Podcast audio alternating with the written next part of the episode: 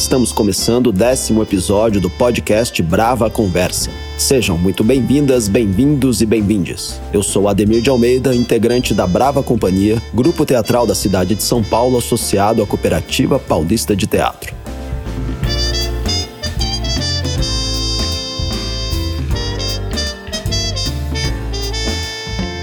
Nesta Brava Conversa, realizada em 15 de outubro de 2022, na sede da Brava Companhia na periferia sul de São Paulo, o papo foi entre mulheres produtoras, todas juntas e misturadas em um diálogo sobre a produção cultural no teatro de grupo.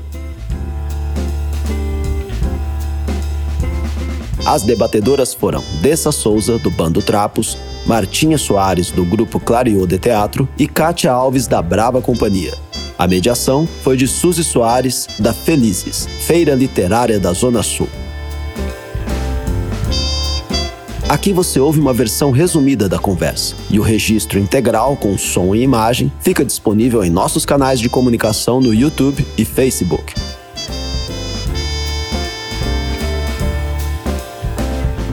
Este episódio da Brava Conversa em Podcast foi realizado pela Brava Companhia com recursos do PROAC, Programa de Ação Cultural do Estado de São Paulo.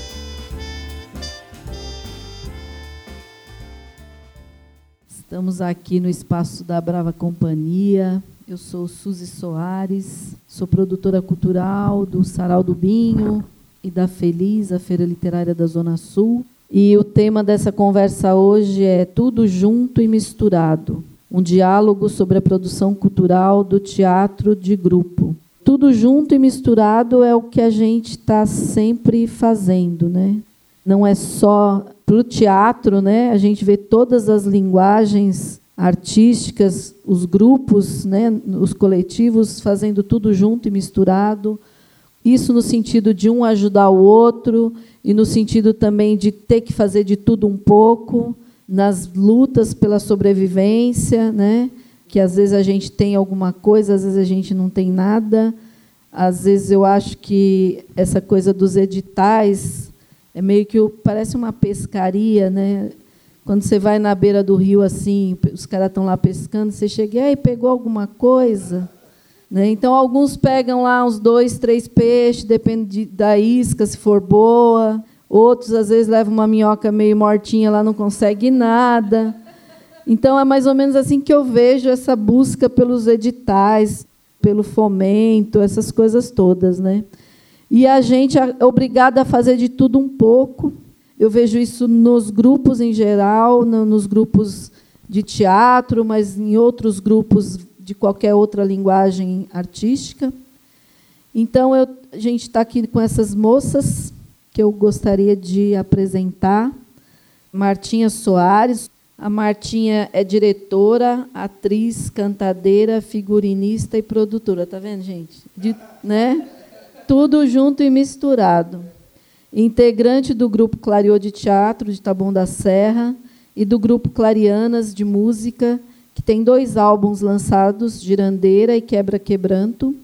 Em 2022 estreou como diretora espetáculo infanto-juvenil preto, Cuame, Caminho para a Identidade, inspirado no livro Cuame, de Cidinha da Silva, com o grupo Abre Caminhos.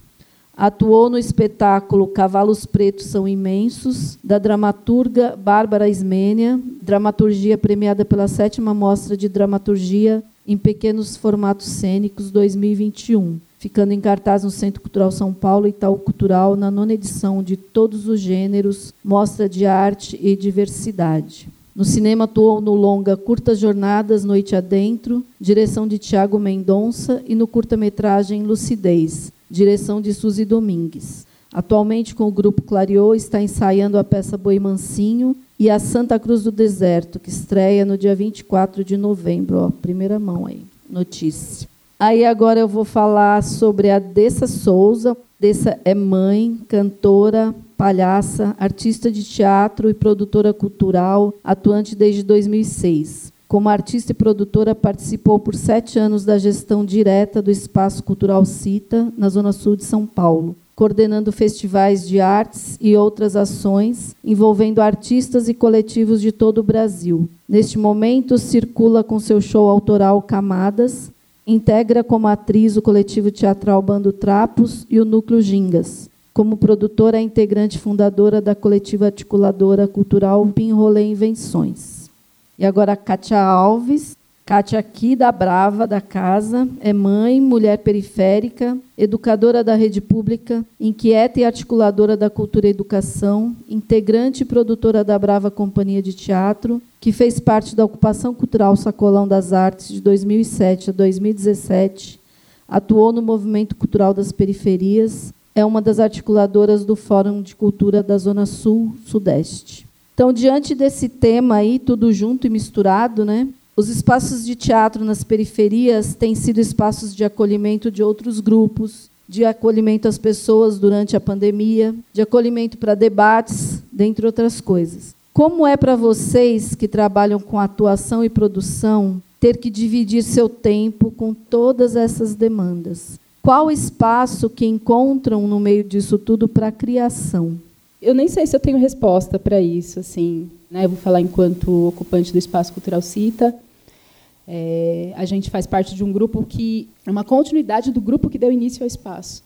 Estar numa ocupação cultural e ter que dar conta de recepção e de cuidado, além de cuidado do espaço, cuidado físico, né, estrutural, e ainda buscar grana para aquilo existir, assim, tira a gente totalmente do foco. Assim, eu, enquanto integrante do bando Trapos, fiquei sempre muito mais na produção chega aquela hora que, putz, ferrou, a gente vendeu o espetáculo para a escola, é o que tem no momento e vai ter que todo mundo ir para a cena. Então eu, eu canto, é, toco o pandeiro, sabe, faz o, o, que sabe, assim. Então sempre foi desse jeito, a gente sempre fez tudo. Na trajetória do Bando Trapos, esse lugar de precisar dar conta de um espaço tomou um tempo absurdo, assim, um tempo surreal que, inclusive, a gente está recuperando agora nos últimos quatro anos, porque de fato a gente percebeu que a gente não estava criando, que a gente estava cuidando do espaço, né? que a gente acaba sendo reconhecido nos lugares como ah, é o pessoal do CITA, ah, o pessoal do CITA. Né? Isso é muito bom, porque o espaço ele nasceu a partir de um grupo de teatro, então a gente já nasceu com uma rede muito grande. Né? Isso é, foi uma força imensa nesse sentido de primeira tentativa de retirarem a gente de lá tinha 300 pessoas lá dentro dormindo, da cidade toda e de fora da cidade. E isso é a força do teatro. Isso foi porque os grupos de teatro falaram: não, não pode, está ocupado, é nosso. Mas, ao mesmo tempo, a gente está nesse processo de retomada. assim, de A gente precisou acolher um monte de gente, estruturar, ensinar as pessoas a fazer processo de formação, tanto de produção quanto de teatro, quanto de, enfim, maracatu, tudo que a gente faz lá, para há quatro, cinco anos atrás respirar e falar: Uau! Agora a gente pode olhar para o nosso processo de pesquisa. Recentemente a gente fez uma conversa aqui no SESC e a Débora Marçal falou que tem esse papo de que ah, quem faz muita coisa ao mesmo tempo não faz nada direito. Mentira, porque a gente é periférico e a gente já nasceu se virando nos 30, né? Se as nossas mães, as nossas avós não, não saíssem para vender bolinho, não, não, fizesse o corre e não chupasse manga e assoviasse ao mesmo tempo, a gente não ia estar tá vivo assim. Então acho que a gente só faz mesmo porque a gente tem esse essa coisa da, da diversidade, né? E tem as políticas públicas aí também que de certa forma dão um apoio, né? Quando a gente pesca alguma coisa, aí você fala, nossa, agora eu vou poder ter três horas na semana para pesquisar. Uh, me reconheço muito na fala da Dessa. Acho que é isso, né? A gente que é filho de trabalhador, né? a gente sabe como é, é sempre assim, se virando nos 30 mesmo. E no Clariô não é nada diferente. O Clariô ele, ele surge porque a gente queria mesmo ter um espaço para poder criar, né? Porque em Tabuão, que é onde a gente está, não tem. Então, quando a gente monta o espaço, né, que a gente abre as portas do Clariô, era justamente para poder fazer o que a gente queria, né? Porque em Tabuão não tinha espaço, né? A prefeitura não dá nenhum tipo de apoio, então quando a gente abre o Clariô é para a gente poder abrigar a nossa criação e também a dos parceiros, né? E às vezes eu sinto que a gente fica sufocado mesmo, né? A nossa criação ela fica agora mesmo, né? A gente está fazendo, montando o boi mansinho e às vezes a gente pensa assim, ah, já ganhamos um Proac, né? Porque é o que a gente consegue lá no Clariô. Ai, que legal, pescamos. Mas, bicho, essa grana ela tem que virar tudo. Ela não é só para a montagem. Né? O figurino ele, ele é a reciclar, a junta né, um monte de coisa e recicla o que, o que tem. E quem faz o figurino, quem faz o cenário é tudo a gente mesmo. Né? Esse lugar da criação, eu acho que ele vai, por obrigação, tendo que acontecer junto com toda essa criação do, do cenário figurino. Nanana. E é um desespero. assim. Não temos como fazer de outro jeito. Em toda a produção do Clariô, desde o Hospital da Gente, que a gente não tinha edital nenhum. Não é possível, no caso do teatro de grupo, do qual eu estou inserida, que é na quebrada, que é do jeito que a gente sabe fazer, de um outro jeito, pelo menos até o momento, né? É gerindo um espaço cultural que abriga é, o sarau, que abriga a capoeira, que abriga os ensaios de todos os coletivos que, que vão lá e que não tem espaço para apresentar e, e, e, vão e apresentam, e é passando o chapéu. E, e é assim, é a virologia. Não sei, não conheço outro jeito. Né? Tá, por enquanto, ainda é esse. Diferente da Dessa e da Martinha, acho que eu não faço diretamente esse processo de criação em sala, né, com os companheiros, mas esse trabalho da produção e de gestão, quando a gente ocupou o Sacolão das Artes, era muito dividido entre todos e todas na época, mas também nos sufocava muito, porque era um espaço, como vocês conhecem, né, com muitas demandas, com muitas é, necessidades e eu acabava ficando mais à frente dessa questão mais de articulação junto com os outros coletivos do Sacolão e acabava não tendo muito tempo para a produção do grupo. Né? Então, é, a gente teve várias conversas quando a gente estava no Sacolão que eu praticamente fiquei à frente da, né, da articulação do espaço e outras pessoas do grupo assumiram a produção justamente porque é isso, o grupo tem uma produção que, que demanda. Né? Ah, você tem um repertório, você precisa vender, você precisa fazer material. Então, a gente também sempre se virou e dividiu essas tarefas. Só que é isso, acaba o tempo de criação e de dedicação, você acaba tendo que dividir com várias outras frentes. E é muito pesado, e aí, justamente quando você está no espaço ocupado, tem outras demandas de articulação e de gestão política mesmo, com o território, com os coletivos, com o poder público. E muitas vezes o dinheiro que você recebe num edital pescado é, precisa ser investido nesse espaço ocupado, foi o nosso caso no Sacolão das Artes, todos os editais de fomento, a gente sempre tinha um recurso destinado à melhoria do espaço, mas nunca era possível uma melhoria estrutural para um espaço de mais de 100, 120 metros quadrados. Mas é sempre um, uma luta e um esforço de manter o trabalho vinculado a trabalho criativo, articulado com esse trabalho político mesmo, de é, permanência no território. Do nosso trabalho, né, como sarau, tem uma diferença grande, né, porque a gente não tem essa coisa do ensaio, tem a criação, mas é, é mais individual, né? Quando a gente se junta, o negócio já está pronto, é meio o sarau é construído naquele momento, às vezes, né? E vocês, como gestoras e, e, e produtoras de um espaço de ocupação, é como se vocês tivessem mais uma casa para cuidar, né?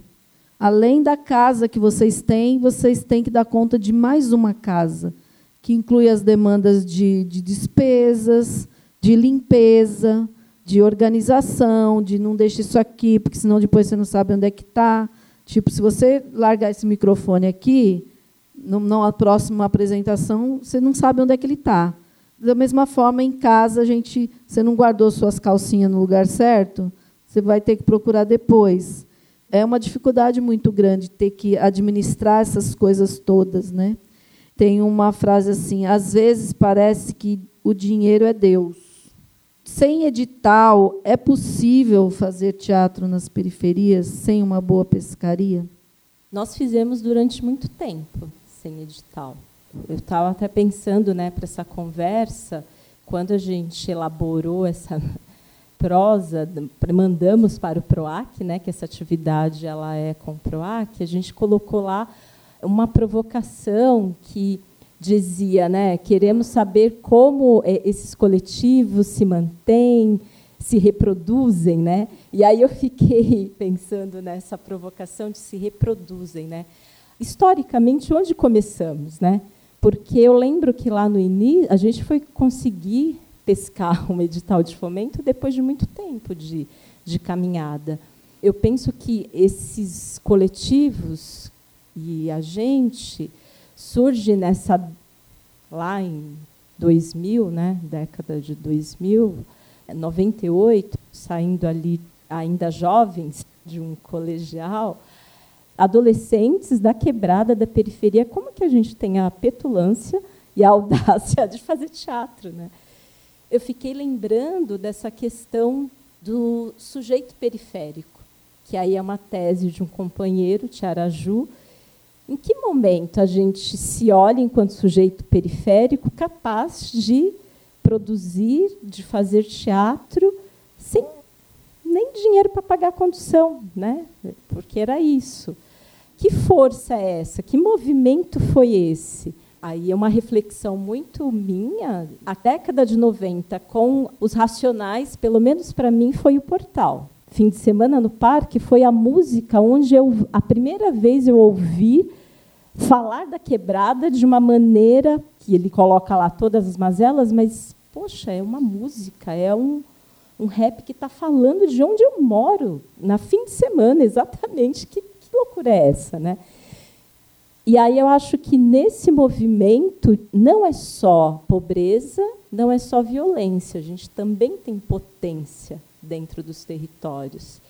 E aí a gente começou a perceber que entra outras camadas nesse caminho, mas a gente trabalhava no telemarketing e dava uma grana para um caixa do grupo para criar o espetáculo. A gente trabalhou durante muitos anos dessa maneira trabalhando em outros empregos precarizados para manter a produção e a criação do grupo. Quando nós éramos jovens, não tínhamos casa, família, filhos, isso era possível de a gente conseguia, a gente construiu a trajetória do grupo dessa maneira. A Brava, por exemplo, a gente criou eu fui trabalhar num caixa de loja e eu dava parte do salário para o Ademir, né, emprestava para ensaiar.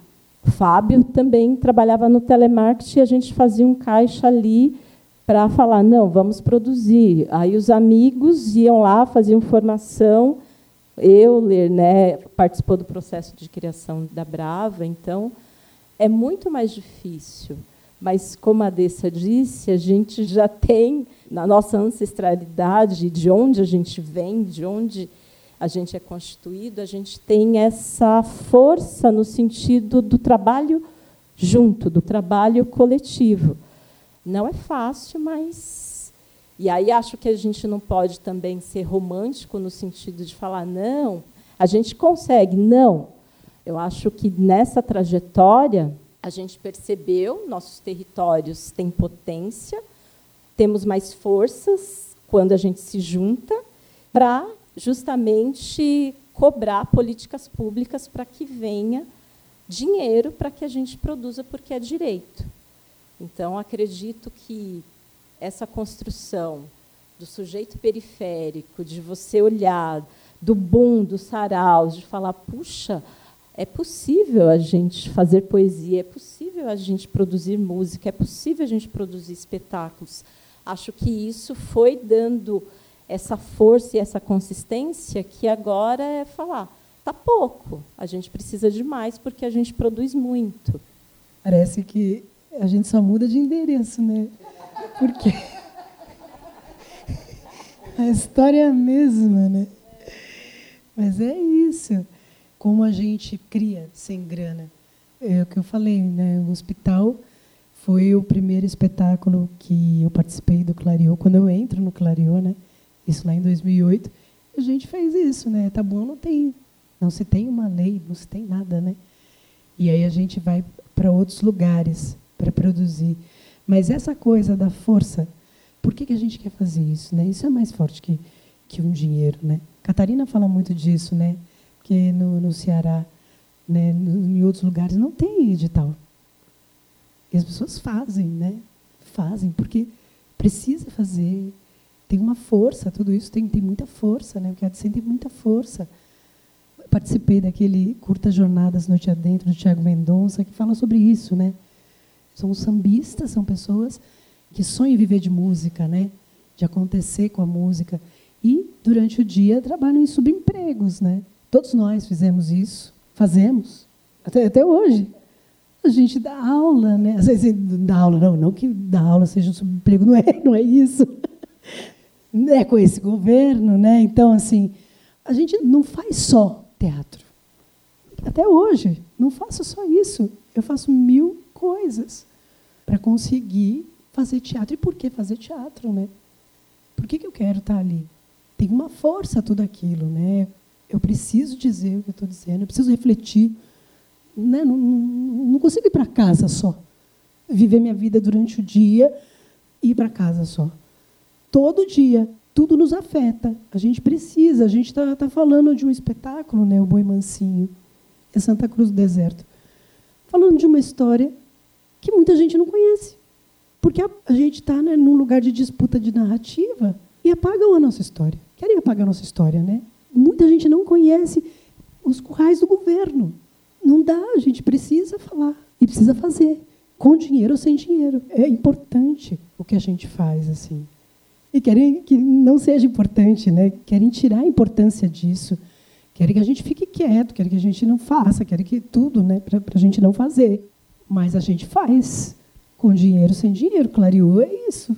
A gente não cobra nada, não cobra um centavo por nada do que acontece ali dentro. Um PROAC não, não, não sustenta aquilo. Eu, durante muitos anos da minha vida, pagava dois aluguel. Eu morava em Santo André, eu estava estudando na escola livre, eu trabalhava, pagava o aluguel do grupo e o aluguel da minha casa. e contava os trocados para ir ensaiar os finais de semana. Isso eu já estava com 30 anos, gente. Hoje em dia a gente consegue que os editais que a gente ganha sustente o nosso aluguel do espaço. Mas essa realidade não, nem sempre foi assim.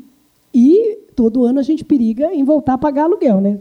Então, vamos lá, passando a sacolinha, por que a gente faz, o que a gente tem, o que a, gente, a reflexão que a gente traz dentro dos nossos grupos é maior, com certeza maior do que o dinheiro. Estou muito contemplada nas falas das meninas. Me vem muito esse lugar do investimento mesmo, né? Acho que a gente não tem noção, a gente que é produtora tem, do quanto a gente investe mesmo, e é dinheiro, né? Quando a gente levanta um espaço sem nenhum apoio, sem nenhum patrocinador, e a gente mantém aquilo vivo, a gente está colocando ali um investimento que é um investimento do nosso tempo, né? E que é extremamente precioso, assim, né? E que é dinheiro na atual situação. Eu só sei que a gente faz. A gente faz sem edital, porque a, a, a história do Bando Trapos também é. A gente está indo para 10 anos agora também, como Bando Trapos, né? porque a gente vem da Trupe Artimanha, que era um grupo já de 15 anos, e aí, de repente, a, a pessoa que era dona do grupo fala assim, vou embora, a gente fala, legal. E aí a gente começou do zero. Do zero mesmo. Assim. Em 2013 para 2014, a gente estava dentro do CITA, aquele espaço gigantesco, que eu nem sei quantos metros quadrados tem, caindo aos pedaços. E, e, aí a gente se olhou ali, os seis, e falou assim: a gente vai continuar, a gente não sabe exatamente como. A gente nasce dentro de um projeto de fomento ao teatro. Né? Eu vim de Carapicuíba para o Campo Limpo para estudar numa escola de teatro que estava sendo promovida por esse grupo. E, e, eu já vim com esse desejo de aprender mesmo, de entender o que, que era esse negócio de edital. Porque aí eu e meu irmão lá em Barueri, cantando em boteco, fazendo qualquer outra coisa da vida. Né? Eu trabalhava na marcenaria dos meus tios, o meu irmão estava estudando e tal. Foi isso, assim, a gente falou, meu, a gente quer fazer música. E a gente não sabia muito bem por quê. Eu sabia que eu trabalhava na marcenaria o dia inteiro e ia cantar uma vez por semana no bar. E aquilo começou a pagar uma conta de luz da casa da minha mãe, assim. E aí acho que tem muito a ver com isso que a Martinha traz, que eu acho que a Kátia falou também, que é quando a gente percebe que o que a gente quer mesmo é contar a nossa história. E aí ali tocando no bar, a gente falou, mano, não faz sentido, a gente ama a música popular brasileira e a gente ama a história da música e respeita, mas a gente quer contar a nossa história.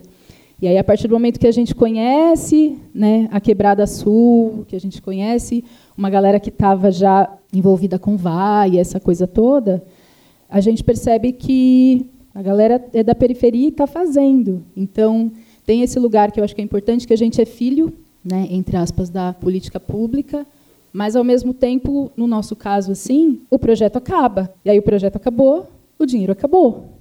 O que, que a gente foi descobrindo? Eu aprendi muito dentro do teatro de grupo que o tal do caixinha ele é fundamental. assim. Não dá. Você pode apresentar e ganhar mil reais. Tem que guardar um pouquinho. Ah, eu tô com. Nossa, ganhei fomento. Gente, o Bando Trapos foi pela primeira vez, depois de 10 anos, selecionado no Fomento ao Teatro. Isso é muito louco. Isso é muito louco. Entendeu? Pegamos o peixão, o peixão que a gente está. Falei, mano, a gente não sabia o que era isso. E aí hoje saiu o resultado do fomento da periferia a gente foi selecionado também. Só que a gente, claro, não vai ficar com os dois. Primeiro que não pode, porque também não faz sentido. Pescamos de rede. Mas para isso, velho, precisou a gente brigar pelo fomento, precisou a gente aprender termo jurídico. Eu nem sei o que eles falam às vezes naquele edital. Até hoje eu não entendo algumas coisas. Mas se a gente não, não, não aprender a lidar com essa bagaça, ferrou. Legal, não somos mais um grupo de 15 anos, temos que começar. O meu companheiro, que é o Deco, que guarda dinheiro embaixo do colchão, falou, né, isso foi 2014 para 2015, ele falou, a gente estava ferrado. Metade do grupo já tinha ido fazer qualquer outra coisa. Estava lá eu, Joque e Deco dentro do Cita Sim, ou seja, a gente vai continuar aqui e a gente vai fazer teatro. A gente falou, bora trabalhar palhaço. Aí ele foi lá, tirou uma grana do bolso e a gente construiu um espetáculo com o que deu, assim, claro. Reaproveita, não sei o quê, papapá, o figurino. Mas a lona que tinha que comprar para o circo e tudo mais, a gente construiu com aquela grana. E é um espetáculo que a gente nunca teve nenhum apoio para circular, nenhum fomento, e é um espetáculo que a gente circulou no Mato Grosso, em, em escolas, apresentou para centenas de crianças, assim. Então, eu só fico pensando assim, eu não sei como, mas a gente faz. Quer dizer, né, quando guarda dinheiro embaixo do colchão, é bom.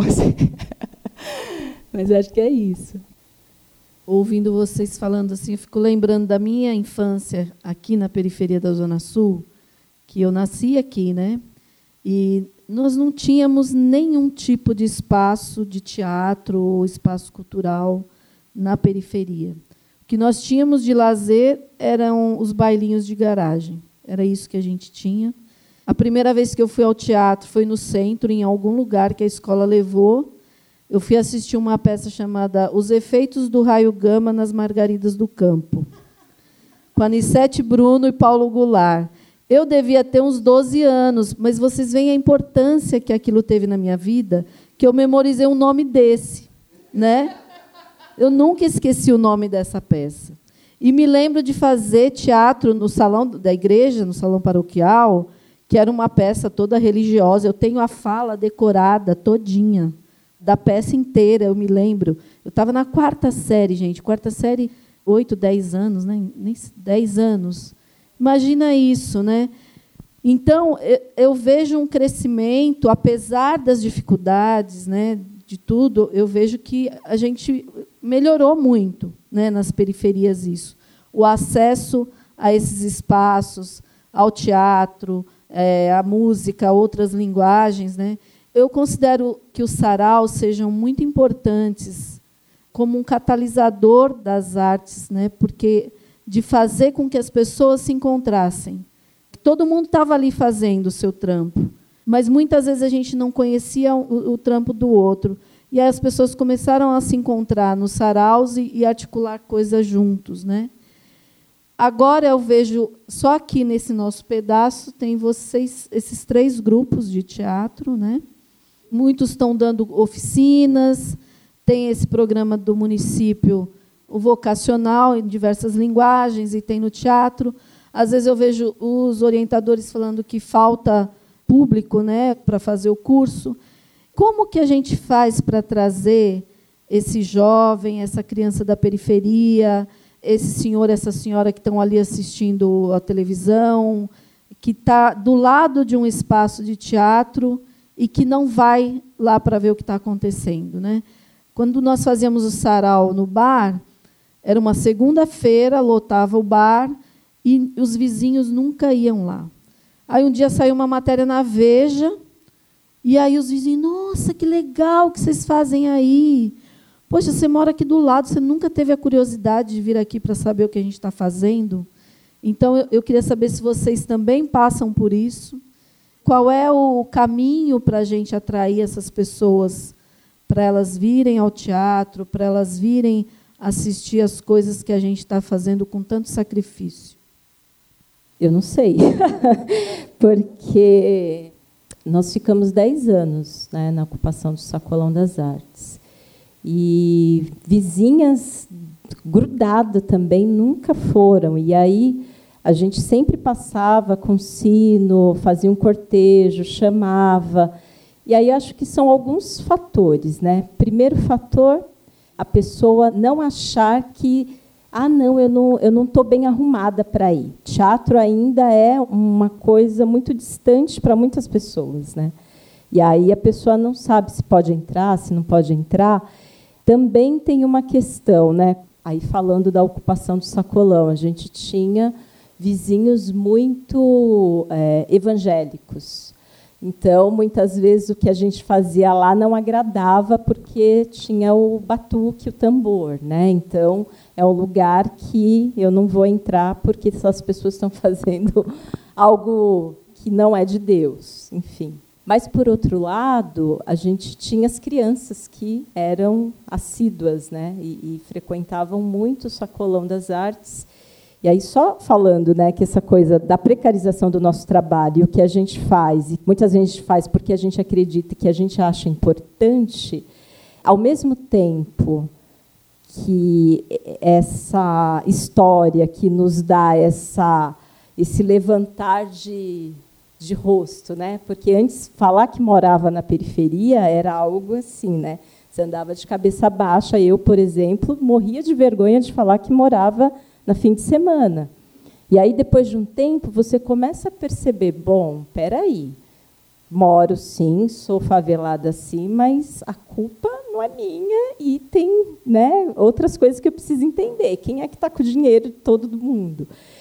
E aí, essa questão da importância de quem está do seu lado para o trabalho que você faz, porque você é igual, mas você né, mora aqui do lado, como que vai ser importante o que você faz? É complicado, você mesmo fala, é, eu precisou sair na veja para a pessoa dar alguma importância. São muitas camadas, acho que não é tão simples, porque muitas vezes a pessoa trabalha 12 horas, sai de casa às 5 da manhã, chega às 8 da noite e a gente quer que ela venha assistir teatro. Né? Não, vou descansar, vou tomar um banho, vou, não quero saber.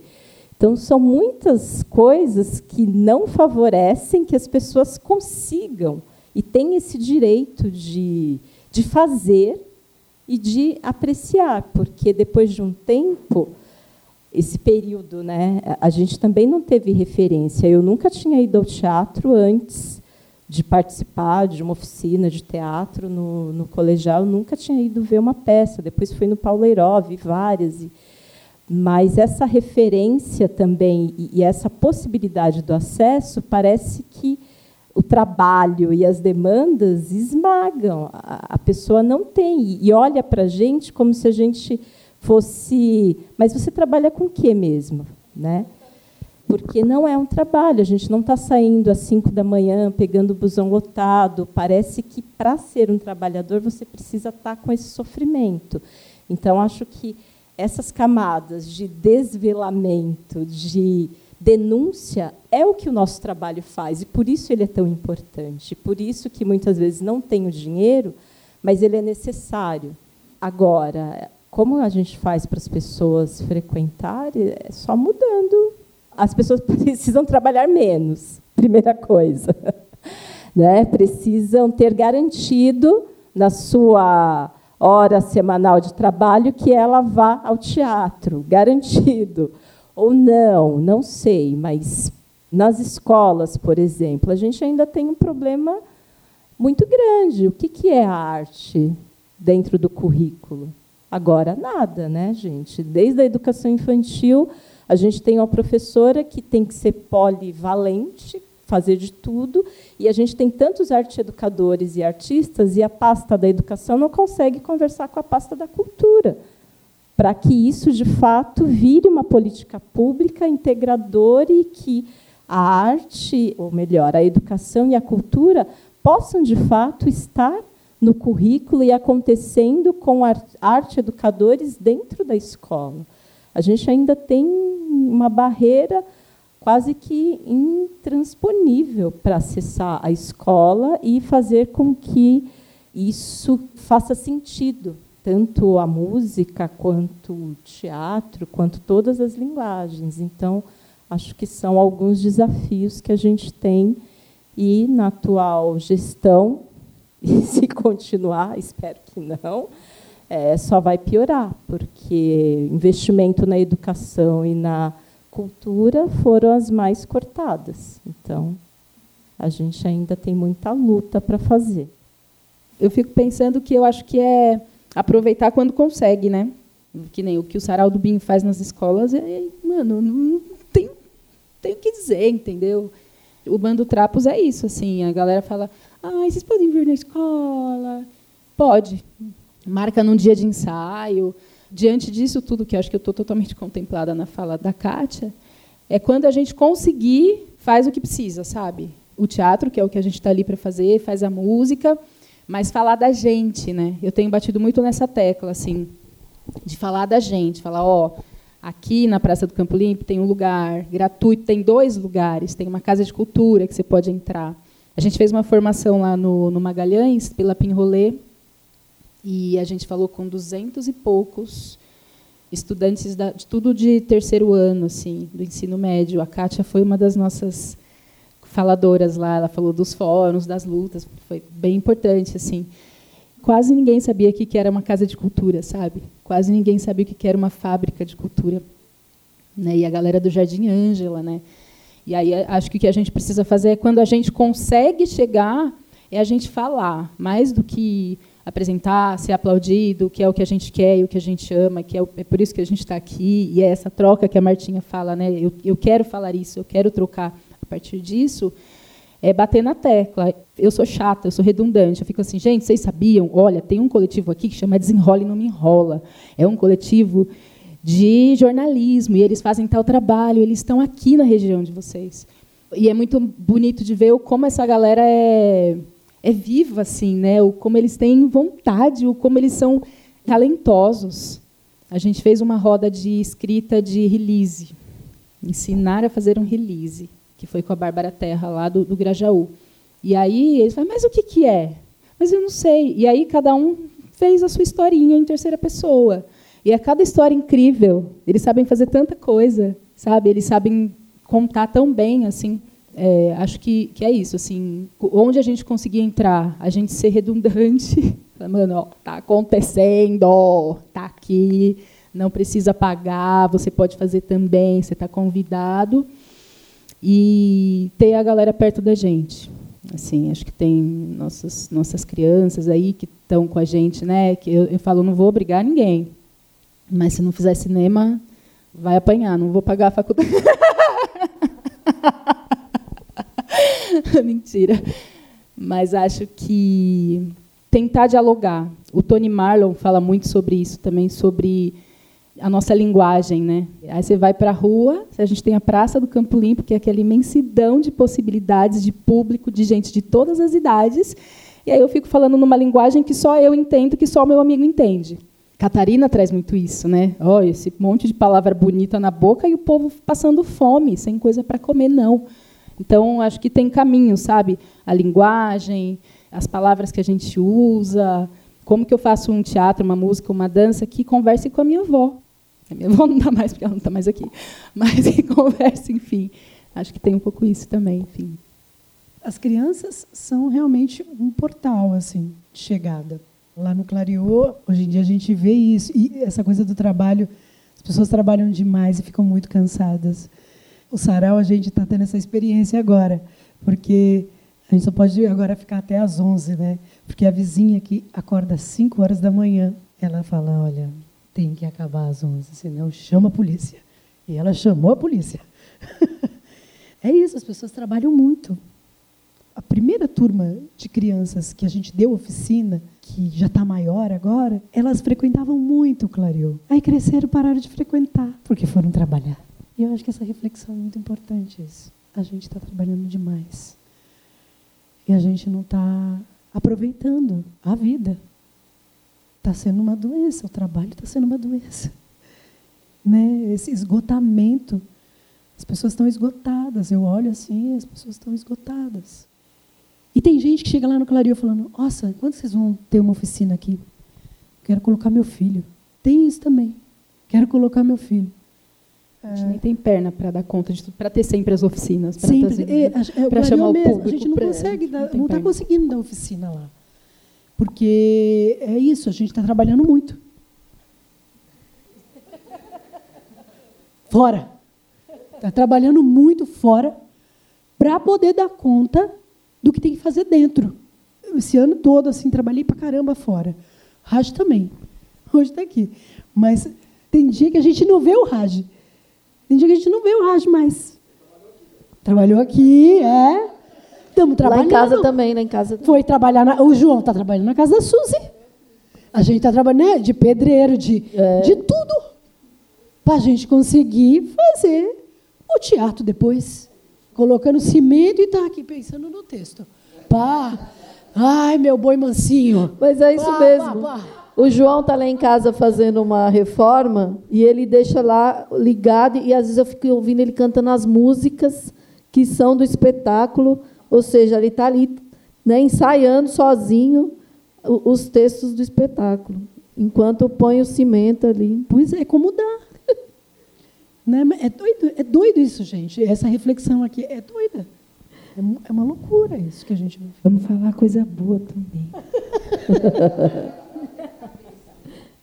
Para vocês terem uma noção do quanto a pessoa fica doida né, quando está fazendo tudo isso, essa semana o João, de tarde ele estava lá em casa, sumiu minha moto.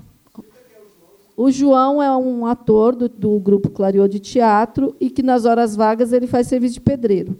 É o contrário, né? Ele é pedreiro e nas horas vagas ele é ator. E aí ele está lá em casa fazendo, de repente, a moto dele ficava na calçada, ele saiu, puta, roubaram minha, no, minha moto. Aí foi um desespero, a gente ficou mal pra caramba, fez BO, ficamos tristes pra caramba. Eu e Binho fomos dormir muito mal com isso, né? No outro dia, o Binho acordou seis horas da manhã, falou: vou caminhar. A gente já tinha passado placa de moto para Deus e o mundo, né? Ele foi caminhar, fez um trecho lá que ele nunca vai, em frente à igreja, do lado tem um depósito de material para construção. Quando ele olhou assim, nossa, essa moto parece a moto do João. Olhou, tinha as botas atrás assim, moto azul, falou, mano, é a moto do João. Foi em casa correndo, pegou o telefone, ligou, João, sua moto está aqui, João. Vem aqui, não sei o que. O João foi correndo. No caminho, o João, conversando com o Uber, ele chegou à conclusão de que ele foi até o depósito com a moto ele voltou para casa com o capacete no braço, deixou a moto lá e ele falou: a minha moto foi roubada. Ele não lembrava. O cara do Uber, o João falou que o cara se matou de rir da história dele. Chegou lá, ele falou: bom, se o miolo não tiver estourado, é porque eu vacilei mesmo, eu esqueci. Imagina, né, como é que as pessoas estão doidas, né? A gente só dá risada porque uma situação dessa, né? Quando vocês estavam falando, né, de criança, não sei o que, de igreja, eu comecei a me lembrar que eu fui uma criança que eu, parece que eu estava em busca sempre de coisas assim que não tinham. Então o que, que eu fazia? Eu fazia o catecismo na igreja católica. Eu ia na macumba que tinha na minha rua, eu tinha até um vestidinho que eu falava que era meu vestido de macumba. E tinha também uma igrejinha crente lá que eu frequentava, que eu ficava lá cantando os hinos com eles. Porque alguma coisa eu queria, não tinha nada. E aí eu vejo hoje essa molecada que tem tantas opções, aí eles têm o celular, né? Que a gente não tinha naquela época. Eu também não tinha os livros. Hoje tem mais acesso aos livros e tem o celular. E aí eu fico pensando o que, que a gente vai fazer para que essas crianças tenham esse outro interesse. Né? Não sei se é uma arrogância nossa também, né, de achar. Às vezes a gente fala, pô, está rolando uma peça da hora aqui, não vem ninguém. A tiazinha trabalhou o dia inteiro, né? E a gente ainda quer que ela, ela vai ter que fazer a janta, a marmita. E a gente, na nossa arrogância, achando que ela tem que vir para o espetáculo de teatro. É difícil também, né? E a gente ou está trabalhando demais ou está desempregado. Não tem um meio termo. Falar, ah, não, eu estou trabalhando mais ou menos, está dando para pagar minhas contas e o resto do dia eu estou de rolê. Não tem isso. Você tá, a gente está lascado. Né? E aí, uma coisa que eu queria perguntar para vocês eu sempre tive uma certa invejinha assim do povo do teatro. É, da organizar, não sei, pelo menos era o que me passava assim, né? Que o povo do teatro tinha uma coisa de disciplina, de organização, né? Tanto é que a gente caminhou com a expedição do Ondemiras com a Brava Companhia e a gente rompeu porque os caras doidos vão caminhar com um bando de poeta maluco que não tem disciplina, que não acorda cedo, né? E aí quando eu ia às vezes nas reuniões de teatro lá no centro, porque o pessoal se reunia antigamente, né? Para as demandas, não sei o que, eu olhava e falava, nossa, esse povo do teatro é foda, meu. Olha, eles conseguem os fomentos, eles são articulados. Eu achava isso da hora, né? Porque o pessoal do sarau não tem isso, não. É cada um por si, Deus por todos, né? ainda existe essa união, essa reunião do povo do teatro para se articular, para reivindicar? É, como que está esse movimento do pessoal do teatro? Me parece que, pelo menos nos grupos de fomento, teve aí uma infiltração de alguns grupos que são teatro mais comercial e tal. E como é que vocês estão lidando com isso? Eu tinha uma imagem muito pessoal do teatro era descolado, aí todo mundo pelado, aquela coisa, bebida, vinho. Essa era a imagem que eu tinha, assim. Nossa, aí eu tinha que sair de Carapicuíba, não é nada disso, né? Aí eu acordava às seis da manhã para chegar no CITA às nove para estudar teatro. Se eu chegasse dez minutos atrasada, a orientadora estava olhando feio para mim, rosnando, né, querendo me morder, assim, falei, gente, que coisa chata. Enfim, aí não, não deu muito certo. Acho que eu fiquei seis meses nesse processo. Depois eu falei, ah, eu queria produzir, tem como? aí dei uma fugida, assim. Na verdade, eu não tinha tanto esse olhar da disciplina, eu tinha mais um olhar de uma coisa mais da indisciplina, que não era verdade, os músicos são muito mais legais. Mentira, gente, brincadeira. Tudo que eu sei de. Gente, política é uma coisa que não chega na gente, né? Você é preto, periférico, pobre, falar sobre política realmente é só eleição, ah, o tal candidato, votar naquele porque é mais bonito. É, é, essa era a formação política que a gente tinha. Então, tudo que eu sei e que eu fui aprendendo assim sobre mobilização, sobre busca de mínimo de direitos, eu aprendi dentro do teatro. Isso, para mim, é, é um negócio que, que faz muito sentido. assim. Isso é muito bom, isso é maravilhoso. Quando eu olhei, falei: caraca, os caras conseguiram uma lei, né? E aí, claro, pessoas né, que já estão na, na treta, um tempão e tudo. Mas aí a gente começa a perceber que a própria classe ela tem as suas divisões ali, né? Tem então a galera que é ah, militante, tem uma galera que só quer ir fazer teatro mesmo e né, que nem a gente vocês cantam na música e só ganhar o dinheiro mesmo porque o cara é o dono de, do teatro. Então tem vários tipos. Quando eu chego numa reunião de fórum, e eu não quero citar nomes, mas eu vejo ali no Zoom, na pandemia da minha casa, o mesmo cara que todo mundo sabe que é abusador, puxando uma roda com espaço de fala. E a última vez que eu fui numa, num encontro presencial, ele estava toda hora cortando a mina preta, a mina preta ia falar, ele ia lá e ficava cortando ela. Eu saio da sala. Então, acho que a gente está um pouco nesse processo de reconstrução é a coisa da quebrada também, pelo menos olhar para o território, olhar para a gente, olhar para o movimento de cultura das periferias. E isso, acho que nos últimos não sei, não sei quanto tempo, mas acho que rolou uma transformação nesse processo também. Então chegou o momento que a gente respeita e sabe a importância do movimento de teatro, que, que criou aquele fomento, que inclusive para fazer a lei de fomento às periferias a gente foi buscar essa galera mais velha e foi aprender junto, mas a gente também começou a, a perceber que não era só isso. Tem muitas formas de se mobilizar, mas eu vejo a gente bem junto eu sempre vejo que tem uma, aquela última que foi a frente única lá, que foi o povo do teatro que puxou. Tava todo mundo, tava sarau, tava não sei o quê, mas foi o povo de teatro que puxou, de certa forma. Mas eu, eu, eu sinto que a gente está bem dividido, assim. Tem, ah, agora do movimento de cultura, sei que lá. Aí os caras que querem é, só o, o que importa é você ter o, desconto no IPTU, porque. Entendeu? Então, são muitas demandas. E aí acho que eu sinto que a gente deu uma dividida, mas ainda acontece, pelo menos. Né? E aí a gente também não tem perna. A gente está trabalhando demais. A militância ela é muito importante, é muito importante que a gente esteja discutindo, mas eu não dou conta, às vezes, de ir na reunião da Frente Única, ir na reunião do Movimento de Culturas Periferias, ir na reunião de teatro, ir na... a gente não dá conta. Então a gente tem que se, se dividir nesse sentido também, né? De manda um lá, a gente manda um, né? E vai se dividindo, mas enfim. Não consigo ir em todas as reuniões. Existe o fórum, né? De cultura de Tabuão. A gente brigou por 1% para a cultura. E a gente conseguiu.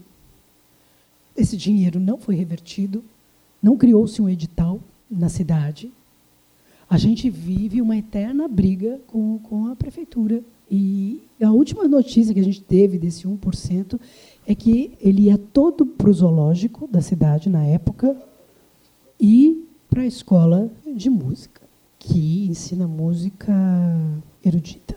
Depois de um tempo, tinha dois leões no zoológico, morreram. A gente encontra o leão no, no, no terreno baldio, morto lá. É porque morreu de fome comida do leão é muito, muito cara. A gente vive no Tabuão um, um coronelismo. A gente já foi na, na Câmara Municipal, pelo menos vamos tentar que os grupos de teatro, os grupos de cultura de Tabuão não paguem o seu aluguel. Era uma maneira. Né? O IPTU, aliás, o IPTU. Ah, não, é uma verba que não tem como a gente renunciar, bababá, fica uma enrolação e a gente é isso, você tem que ir na Câmara e ficar lá eh, toda semana. Toda... É uma coisa muito custosa. E a gente tem que trabalhar e fazer teatro nas horas vagas. Tem que ficar lá o jogo, tem que consertar lá a casa da Suzy e, ouvir a música e tem que estar com o texto decorado na hora da cena. Então não dá para ir na Câmara. Sabe? É foda. Então a gente faz o que consegue. Quando a gente consegue, a gente faz o que a gente consegue. A gente não concorre, não, não consegue pegar lei de fomento a periferia, porque a gente, né, o fomento é São Paulo. Então a gente já participou de muitas lutas assim. Muitas, a gente já foi em várias manifestações, mas a gente não consegue usufruir dessas leis. A gente precisa brigar para ampliação dessa lei. Teve uma época, né, que teve isso, né, de ampliar essa lei acho que foi a Tiche, outras, outra ideia, encabeçaram essa. E tem que ampliar, gente. Porque senão a gente, a, gente, a, gente, é, a gente fica dividido mesmo. A gente não consegue, a gente não tem perna, a gente. É isso.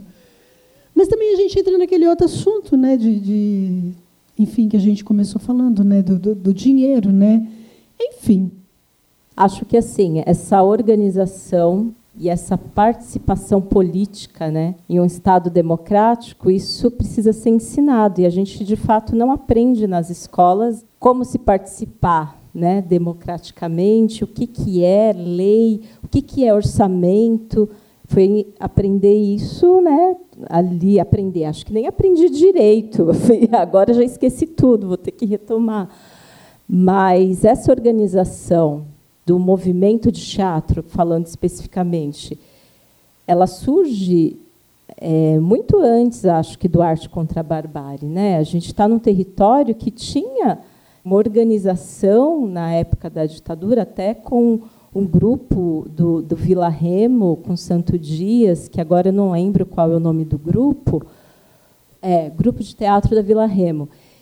Nasce né, do movimento da igreja, mas era uma organização. E eles se encontravam, se organizavam para falar justamente das mazelas que estavam acontecendo naquele período. Então, já era um tipo de organização com engajamento social, político e com toda a importância eh, de se fazer teatro para falar dos problemas, que é, eu acho que a gente surge aí nessa esteira, a gente é, como disse uma amiga nossa, professora, a, Brava é a Bravin, é, eu, eu, participei, ela participou desse grupo e aí quando ela viu a gente falou, puxa, você já tinha uma Brava na década de né, de 70. E, então, e essa mobilização, acho que são muitas camadas, como eu disse. As coisas não são é, simples, mas quando surge essa movimentação e o arte contra a barbárie, eu não tenho tanta propriedade, mas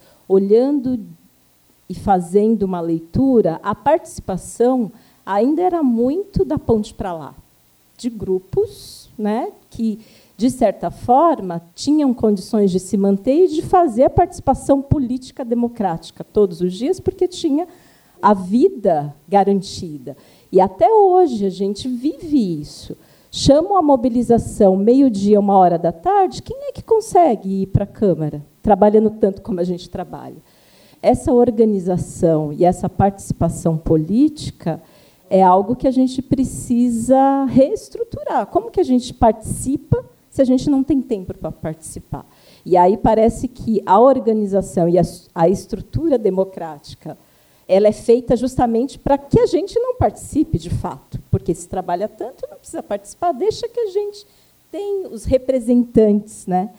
O fomento à periferia nasce um pouco desse olhar de quem estava nas bordas e olhou, puxa, é importante que a gente tenha um fomento à periferia, mas a gente precisa ir lá e ter autoria né, disso. A gente vai precisar entender. A gente não tem representação lá onde fazem as leis. O que, que a gente vai precisar fazer?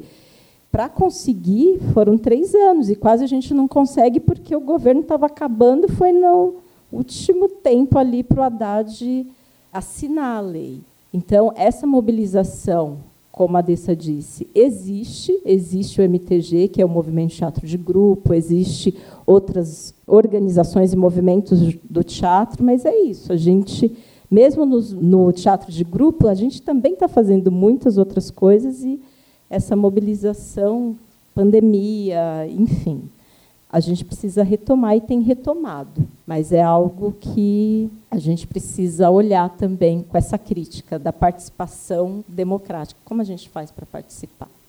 Nas redes virtuais, Cia Sabiá faz um comentário. Acho que ela está falando daquilo que vocês estavam falando lá no começo sobre a, o fazer teatro sem dinheiro. Ela fala assim: sim, é possível. O teatro da periferia já provou isso. Quem não faz teatro sem dinheiro é rico. E por isso mesmo já passou da hora de inverter essa ordem. É o que ela fala aqui. Aí tem a Viviane Neres também.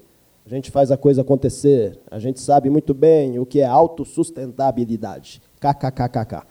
Aí a Viviane Neres comenta aqui de novo. Quando eu ganhei edital, esse edital precisa durar o ano inteiro, porque a gente nunca sabe quando vem outro. Para continuar. Para continuar vivendo da arte, tive que entender de produção para me autoproduzir. É isso aí, o que vocês estão falando aí, né? E o Celso Solha aqui está mandando um abração para todo mundo, especialmente para Martinha. Mas é interessante ouvir o, o, os relatos, que é lógico, é, é, tudo muito parecido, né? A gente está é, tá aqui no território, todo mundo muito próximo. É como se fosse um grande balanço desse nosso momento, passando aqui por alguns comentários sobre a história de cada grupo, de cada coletivo, né? aqui na Perifa. Se eu fosse sintetizar o que a gente discutiu aqui até agora, pelo menos, é o direito, produção e fruição cultural. Né? Se a gente pensar que todo ser humano deveria ter direito a algumas coisas muito básicas, né? comer, ter um teto, se vestir, sei lá, namorar, brincar, passear, mais que o mundo que é, né, o mundo que a gente vive, do jeito que está organizado há, há muitos séculos, não permite que a gente tenha acesso a todos esses direitos e que a gente continuamente luta por eles, né, ao longo dos, dos séculos e séculos, Acho que quando a gente chega ali nos anos 90, que daí quando a Kátia comenta ali dos racionais, nos marca porque é a nossa geração. Mas dentro da história do nosso país, não é por acaso que eu acho que muita coisa no campo do acesso à cultura começa a pipocar ali. Né? Se a gente pensar na, na história do país, saímos da ditadura ali no, no final dos anos 80 para os 90, redemocratização do país, é, fundação do PT, novo sindicalismo, um monte de lutas né, do conjunto da classe trabalhadora que aconteceu naquele momento. Eu sempre falo né, que quando eu nasci já tinha asfalto na minha rua, já tinha um posto de saúde, já tinha ali um comércio mínimo, eu conseguia andar alguns metros e comprar um, um saco de comida. Eu não fiz essas lutas, eu não precisei fazer, porque antes de mim vieram outros que fizeram essas lutas. Né? Já tinha escola na região, tudo bem, não é o ideal ainda. Não era e não é ainda, mas já tinha. Lutas já tinham acontecido.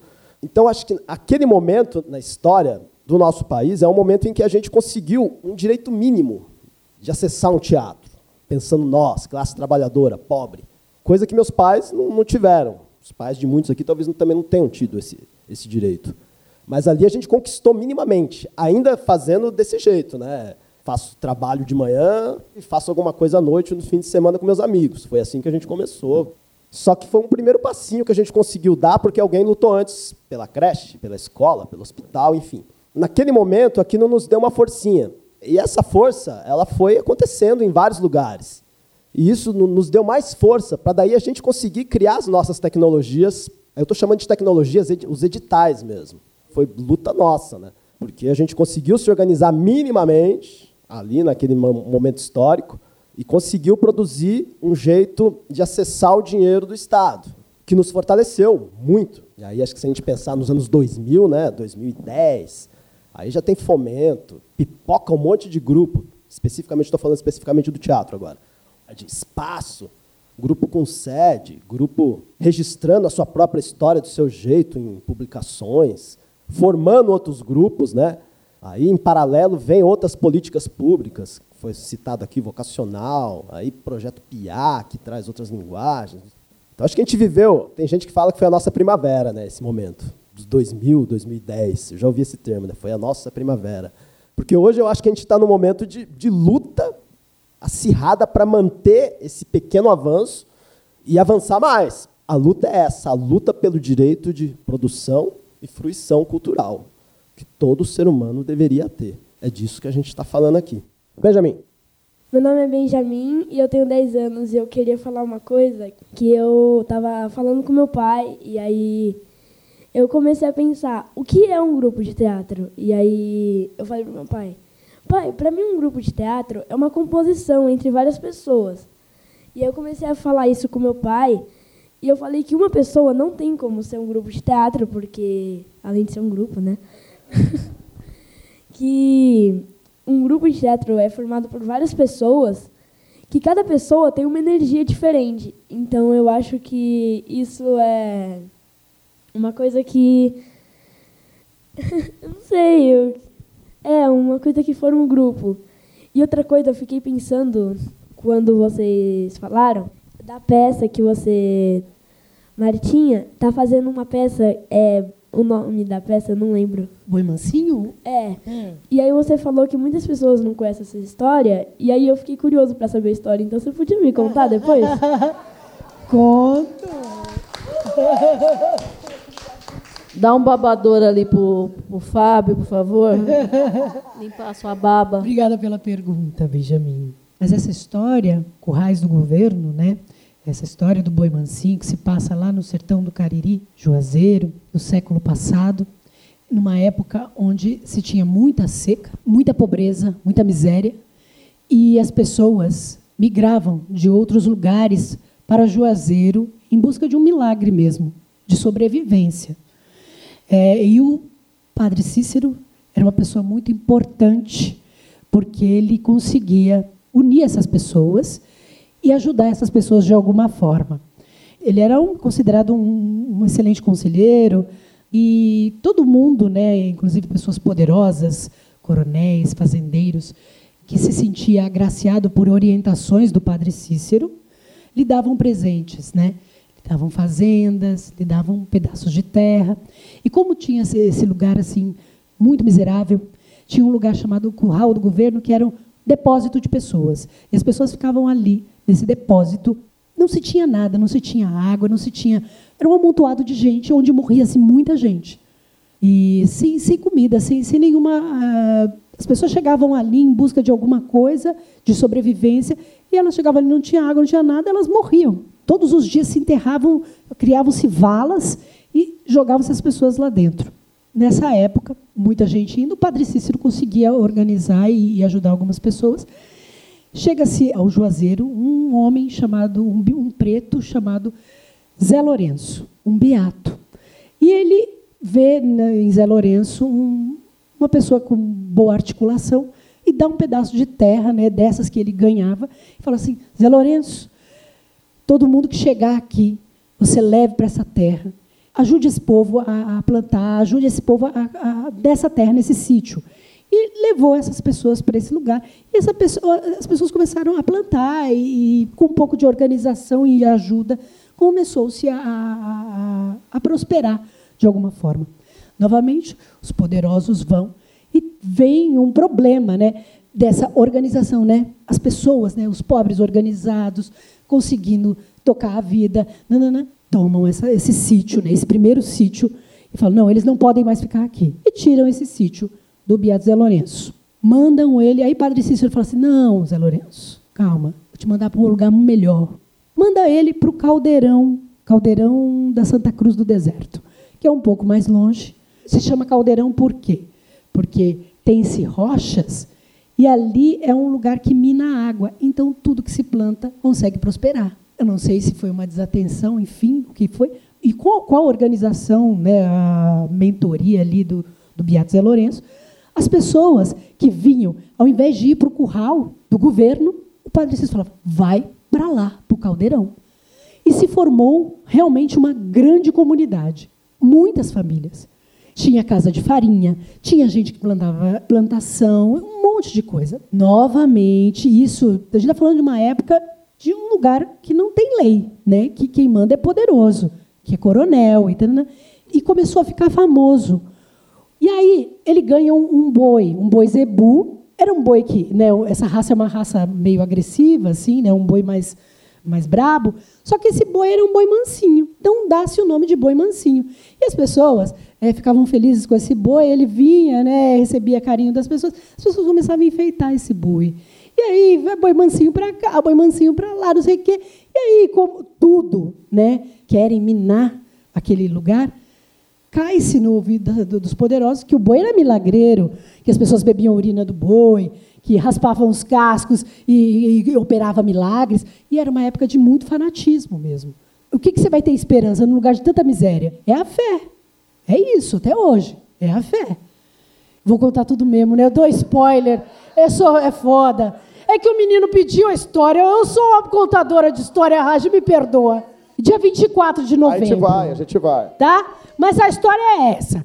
Eu queria fazer um comentário, que dois comentários assim só para complementar algumas coisas, né? Por exemplo, a tentativa do público. Eu acho que os grupos de teatro, os grupos que nós somos solidários uns com os outros, né?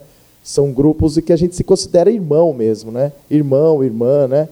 E eu acho que tem uma busca coletiva dos grupos de teatro que eu conheço e que eu me considero irmão ou irmã, que é da busca por um público, que é da busca sempre incessante de ter gente conversando com a gente, né? Ao mesmo tempo que a gente fala, puxa, ali a pessoa do lado não vai, mas a mais para cima vai, né? Sacolão era muito isso, né? Tem a coisa das crianças, tem a coisa dos bêbados, dos mendigos de rua, das pessoas do samba que estavam lá assistindo a gente, né? Tem as tentativas de pegar dinheiro nosso e enviar um ônibus para um bairro, ao mesmo tempo que a gente vai apresentar no bairro durante a semana, no final de semana a gente envia o ônibus e vice-versa. Às vezes o ônibus volta sozinho porque a polícia foi lá e destruiu o bairro. Então são experiências que a gente coleciona de busca do público, né?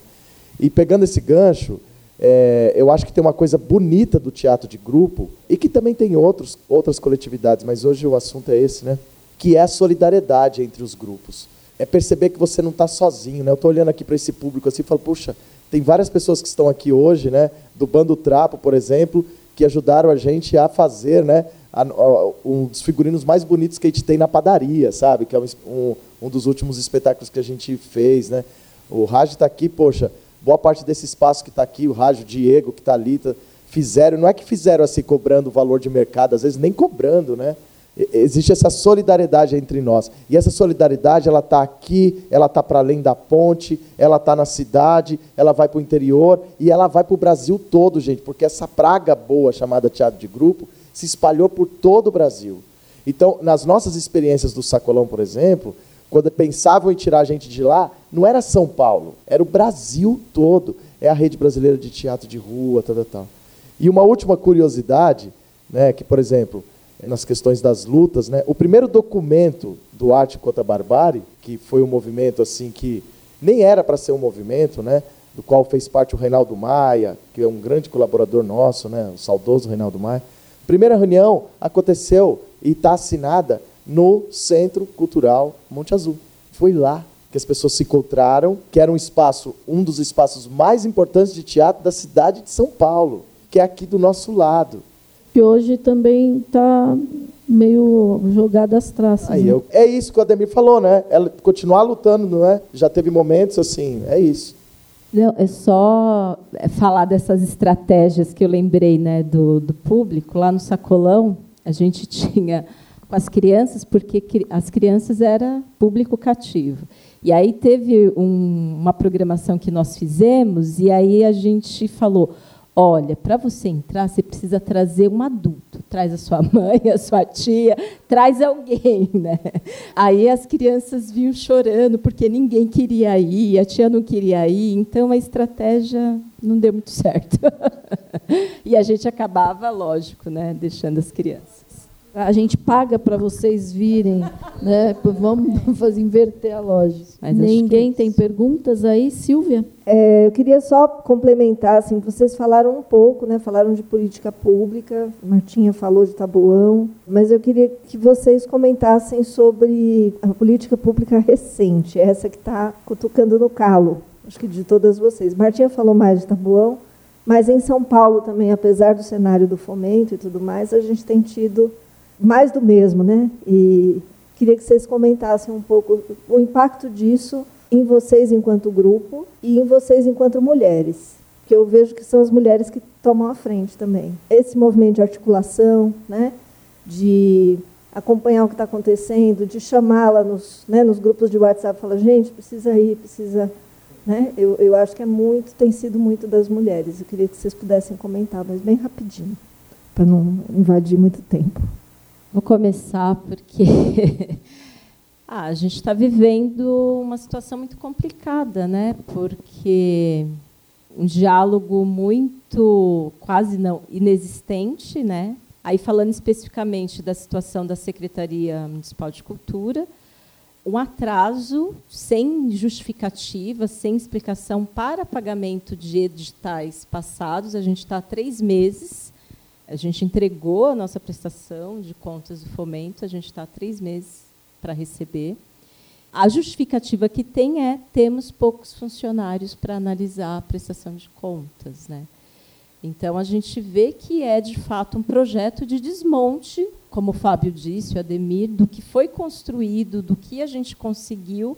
A gente precisa estar alerta todo dia, a todo momento, porque é, o projeto é esse. Tem até uma fala de falar, ah, é, em governos anteriores vocês fizeram a festa, então agora a gente vai fechar a torneira, como se fosse possível isso. Então, falando dessa mobilização, a gente está nesse momento, desde o mês passado, solicitando para a rede de amigos, quem está nos assistindo aí, quiser contribuir para o aluguel da sede, a gente está, de fato, fazendo essa campanha porque a secretaria não paga né, é, há três meses o que a gente já trabalhou, já usou e não recebemos. Então, a gente está nessa frente de entender como a gente continua essa luta para continuar vivendo né, e sobrevivendo. para além disso que a Kátia fala, tem esse lugar da gente precisar correr atrás da sobrevivência, precisar ficar vivo, trabalhar em outras coisas para fazer o que a gente faz e ainda ficar fiscalizando o mínimo que a gente tem. Na hora que o Ademir começou a falar, eu sou muito filha mesmo desse movimento, assim. Eu sei que tem, não sei que qual foi a formiga que me mordeu lá em Carapicuíba, eu e meu irmão, que a gente inventou de fazer o que a gente faz. Eu me sinto muito cria desse movimento, né? Dessa história, dessa história que que a Kátia traz da galera que, que, sabe que nasce na igreja e fala não, a gente tem que fazer, a gente tem que discutir as coisas e a gente tem direito. Acesso à cultura é um direito constitucional, né? É direito constitucional e a gente e é direito não só de assistir, de entrar, e de, é, é direito de fazer, de ser produtor. E aí eu fico pensando esse lugar da política pública, se com o pouco que a gente tem, a gente explodiu, porque eu, eu vejo essa explosão mesmo. Assim, você estava falando dos grupos, eu lembrei, por exemplo, que as Capulanas, um grupo super importante aqui do território, é um grupo de teatro que nasceu dentro do programa Vai, quando que um grupo de mulheres pretas, contando a própria história, dentro da periferia, a gente está muito nesse lugar. assim. A gente tem um pouquinho que já causou essa explosão. Fico pensando se a gente tivesse, de fato, se fosse suficiente, sabe? Se a gente conseguisse dialogar, as, as escolas conseguissem dialogar com os espaços. Mas acho que o que tem pegado, pego assim muito forte, é essa coisa da gente ainda ter que ficar fiscalizando, porque o pouco que a gente conquistou, que os nossos mais velhos conquistaram, está sendo cortado. Você vai ver o edital que a gente ajudou a construir em 2015, entre 2013 e 2016, já está tudo deturpado, está tudo bagunçado. Enfim, então eu, eu fico batendo muito na tecla da galera. A gente precisa trazer a galera mais nova para perto da gente, porque a gente está cansado de trabalhar e de falar. E a gente também quer só vir fazer teatro. Às vezes a gente só quer entrar aqui e ensaiar e fazer o teatro e, e não está dando conta, né? As fábricas de cultura, eu sempre lembro muito porque é dinheiro público, enfim, é uma uma OS, não sei o quê, que está gerindo, mas é dinheiro público investido. Aí o cara coloca um prédio gigantesco no meio da periferia, com uma baita de uma estrutura, e depois ele acha que ele vai mudar as regras do nada. Só que, amigo, você plantou, colocou isso daqui, lotou de moleque aqui dentro, de jovem, de gente louca com sangue no olho para fazer as coisas, desculpa, mas não vai ser tão simples. Então a molecada ocupa. Eu ainda sinto esses respiros, porque a gente está vivo e a gente não vai parar de brigar, sabe? Queria agradecer aí pelo papo, agradecer a quem ficou. A Martinha já deu a letra aí do espetáculo, dia 24. Dessa, Kátia. É só fazerem um fechamento aí. Obrigada. Agradeço aí a, a conversa, a prosa, uma conversa que a gente já faz, né, informalmente aí quando a gente se encontra, mas é importante a gente se olhar, ainda mais agora que a gente pode, né? Dois anos atrás a gente não conseguiria. Agradecer muito e falar, né, dessa potência que somos e que a gente não consegue se manter e existir sozinhos, né? A gente precisa estarmos juntas, juntos, juntos. Estar aqui, mano, eu sou muito apaixonada pela Brava, sabe? Quando eu morava em Carapicuíba, que eu comecei a cantar, não sei o quê, eu vim conhecer a Cooperifa, Centro Cultural Monte Azul, Gunnar. Eu lembro que o meu olho arregalou, assim, porque o Augusto, na época, ele me mandou um e-mail da divulgação da ocupação do, do Sacolão das Artes. E aí fala, grupo de teatro ocupa espaço na periferia sul da cidade. Meu, meu olho fez uau, né? Então, assim, tá perto de vocês e a gente ser parceiro, se abraçar, contar piada, né? Enfim, é, é bem importante, assim, de fato. Preciso dizer. Ah, e agradecer também por essa caminhada louca. E aí, o Bando Trapos, agora, a gente tem. O nosso foco é um espetáculo chamado Pirajussara Vozes à Margem, que era para ter ficado pronto no ano passado, né, 2021, como espetáculo, mas, enfim, todo o processo de pandemia e tudo mais. É, a gente ouviu algumas histórias, a gente faz um encontro chamado Caldos e Causos, e aí, dentro desse encontro, a gente se colocou com a brisa louca de ouvir histórias. Então a gente selecionou algumas histórias que são reais e que são do, do território do Campo Limpo, transformou nesse espetáculo. E, e aí acabou criando muito material. Então, o nosso próximo passo, e esse projeto que a gente vai começar agora, e, oh, meu Deus, tudo mais, a, gente, a ideia é fazer um doc, um documentário né, sobre como foi esse processo do, de ouvir histórias, transformar em teatro, e essas figuras que a gente conheceu e que nem foram para o espetáculo, e circular com Pirajussara, e, e é isso. Eu queria falar que é possível que a gente faça uma expedição do Ondemiras agora em dezembro. Sem a Brava. então, é, preparem seus sapatos confortáveis, que provavelmente vai acontecer. Vale do Ribeira, acho que 13 dias aqui, a partir do dia 29 de, de novembro até 13, 12 de dezembro. Eu vou fazer aqui o agradecimento final para as pessoas que estão nos acompanhando nas redes, nosso canal no Facebook, nosso canal no YouTube.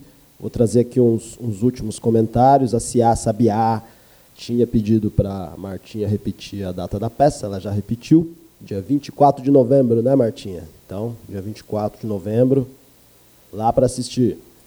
A Viviane Neres fez um último comentário aqui, lamentando que estamos vivendo um desmonte na cultura no Brasil inteiro, mas a gente não vai deixar, a gente vai reverter isso. Vamos começar agora, no final do mês, a gente começa a fazer isso. E a Raquel Serradas, nossa companheira, Projeto Criação, mandou dois comentários aqui que eu acho importante registrar. Ela falou que é importante falar sobre como os espaços de teatro de grupo transformam o imaginário da população, mesmo daqueles que não frequentam o espaço pois mostram um mundo para além de espaços outros, como bares e igrejas que proliferam nas periferias. É, ela também comenta que os cortejos e o teatro de rua têm encontros com pessoas que muitas vezes são proibidas de frequentar outros espaços por questões religiosas e políticas. É, é importante fazer esse registro. Valeu, Raquel. Beijo para você. É, a Biá também, aqui nos últimos comentários dela, ela fala que o programa vai. Foi muito massa. É verdade. É, e ela fala, obrigado, Suzy. Obrigada, Suzy. Ela fala duas vezes. Obrigado para todo mundo que acompanhou. E agora vamos fechar aqui os nossos trabalhos. Encerramos o podcast Brava Conversa de número 10. Tudo junto e misturado, um diálogo sobre a produção cultural no teatro de grupo. Para saber mais sobre a Brava Companhia, siga a gente no Instagram, Facebook e YouTube. E acesse o blog da Brava. Muito obrigado pela sua audiência e até a próxima Brava Conversa. Esta ação contou com recursos do PROAC, Programa de Ação Cultural do Estado de São Paulo.